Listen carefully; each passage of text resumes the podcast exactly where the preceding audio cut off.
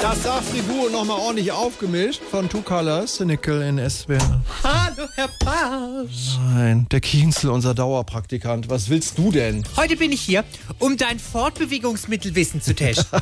Mein Fortbewegungsmittelwissen. Du, äh, Kienzel, das klingt total spannend, Ja? aber es ist hier leider immer noch eine Radiosendung. Da können wir halt nicht Und einfach. schon geht's los. Wie nennt man einen Fachhandel für Eishockeyschuhe? Fachhandel für Eishockeyschuhe. Ganz einfach. Im Schlittschuhshop. Nein, Kuhfladen. Rufladen. Kienzle! Was weitermachen? Nein! Okay. Mit welchem Baustellenfahrzeug fährt man planlos durch die Innenstadt und schaut sich Schaufenster an? Die Fragestellung einmal. Sensation. Erlöse uns bitte. Womit fährt man da? Mit der Flanierraupe. Verstehst du?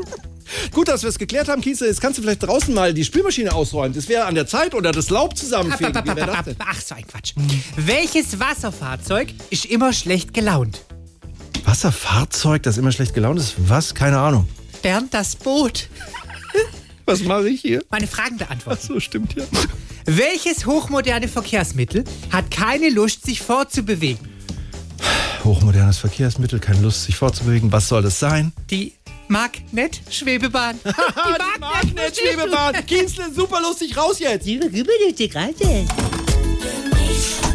Was ist denn jetzt noch? Nur noch eine Frage. Warum habe ich hier hunderte Luftballons dabei?